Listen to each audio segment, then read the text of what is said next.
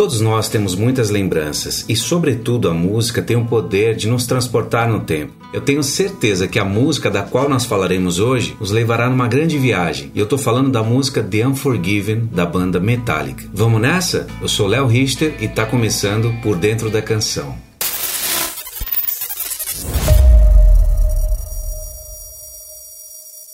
Apesar do Metallica ser uma banda de thrash metal pesada, hoje falaremos de uma de suas baladas mais épicas, a música The Unforgiven. Ela é o segundo single do quinto álbum de estúdio da banda, o álbum Metallica mais conhecido como Black Album, e foi lançada em 14 de novembro de 1992. Ela foi escrita pelo vocalista James Hetfield, o baterista Lars Ulrich e o guitarrista Kirk Hammett. E eles fizeram algo bem diferente nessa música, porque ao invés daquele clássico padrão no rock que o verso é mais calmo e o refrão é pesado com as guitarras, eles fizeram uma dinâmica inversa nessa música. Eles começaram com o verso pesado e o refrão mais calmo, com violão.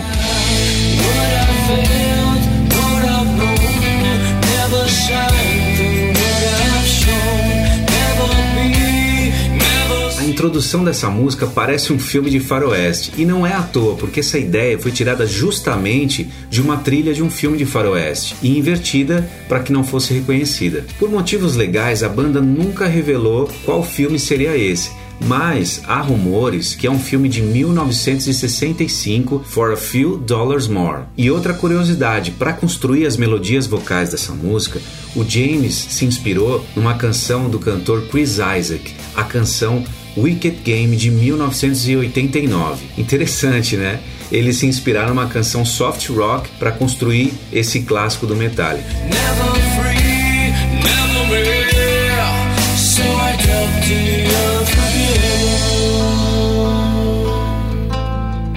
Essa é a canção mais pessoal que o James compôs para o Metallica, porque ele se inspirou na própria história de vida para escrever essa canção. E ela explora um pouco da tumultuada infância que o James teve, porque o pai dele abandonou a família quando ele tinha apenas 13 anos de idade e a mãe faleceu quando ele tinha 16. Então você imagina quanta carga emocional ele não carregou ao longo da vida inteira. E ela aborda justamente a luta de uma pessoa contra os esforços daqueles que tentam subjugá-la.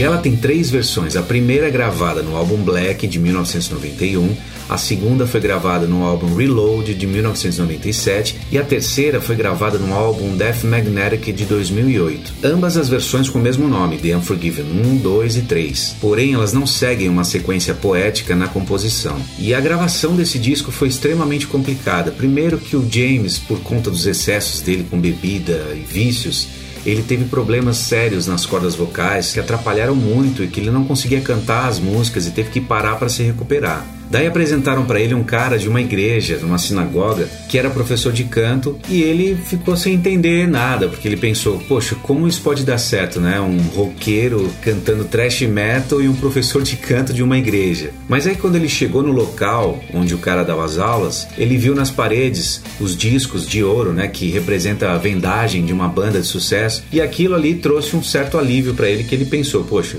tô na mão de um cara que sabe o que está fazendo. E ali ele ficou bem confiante com as aulas, os estudos com esse professor, ele começou pouco a pouco a recuperar a voz para poder voltar às gravações do disco. Mas as dificuldades não param por aí, porque foi um longo período para conseguir terminar a gravação desse disco cerca de oito meses, só para vocês terem uma ideia. E frequentemente a banda tinha vários conflitos com o produtor musical desse disco, o Bob Rock, porque o Bob queria trazer uma outra sonoridade para a banda e também uma outra forma de compor, diferenciando esse álbum dos quatro discos anteriores, que era mais thrash metal, com levadas hiper rápidas, não tinha muito cuidado com as melodias, as harmonias. Então ele trouxe a banda banda para um outro conceito nesse disco, porque as músicas têm uma cadência, um BPM, um andamento bem mais lento, tornando as composições ainda mais pesadas e valorizando os arranjos. E deu tão certo essa parceria com o produtor Bob Rock que esse álbum foi aclamado pela crítica e o mais vendido da banda de todos os tempos. Bom, agora que já conhecemos a história dessa música e dessa banda incrível, chegou aquele momento da gente entrar na canção para ter uma experiência ainda mais completa. Vamos nessa? Mas antes, como de costume,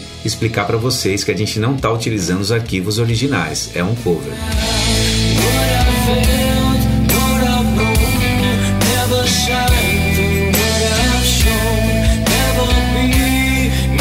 Vou começar aqui pela bateria, o violão e um efeito que foi inspirado naquele filme For a Few Dollars More.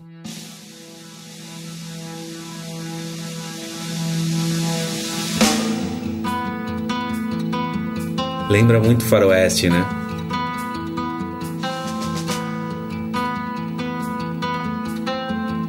Agora vou abrir a guitarra fazendo aquele tema clássico. As castanholas, né? Agora vou abrir o baixo.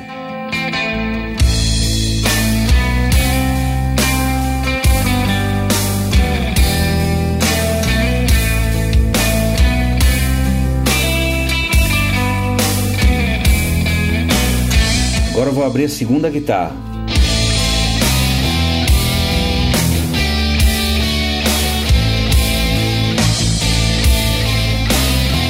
Agora eu vou abrir as cordas, que são os strings.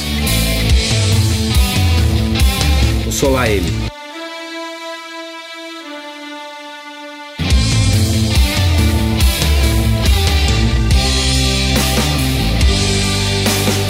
E chegamos na voz agora.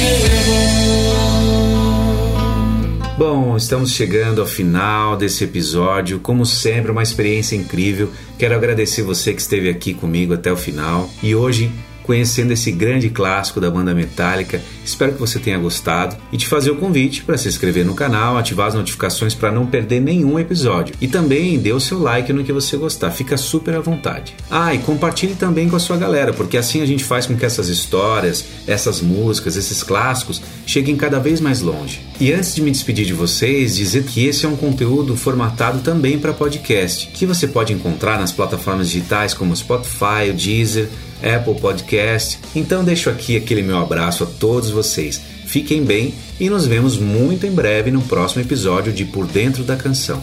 Até lá!